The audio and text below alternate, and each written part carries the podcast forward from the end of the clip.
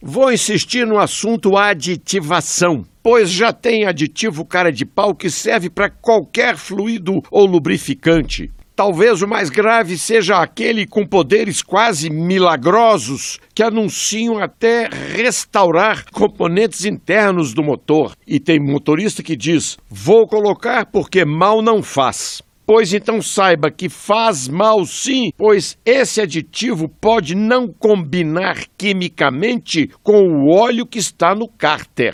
Além disso, tem frentista ou mecânico querendo empurrar esses aditivos no fluido do freio, da direção hidráulica, no líquido do sistema de refrigeração e até na caixa de marchas. Cuidado com as picaretagens. Aditivo, só etileno glicol no líquido do radiador e o dispersante e detergente na gasolina comum.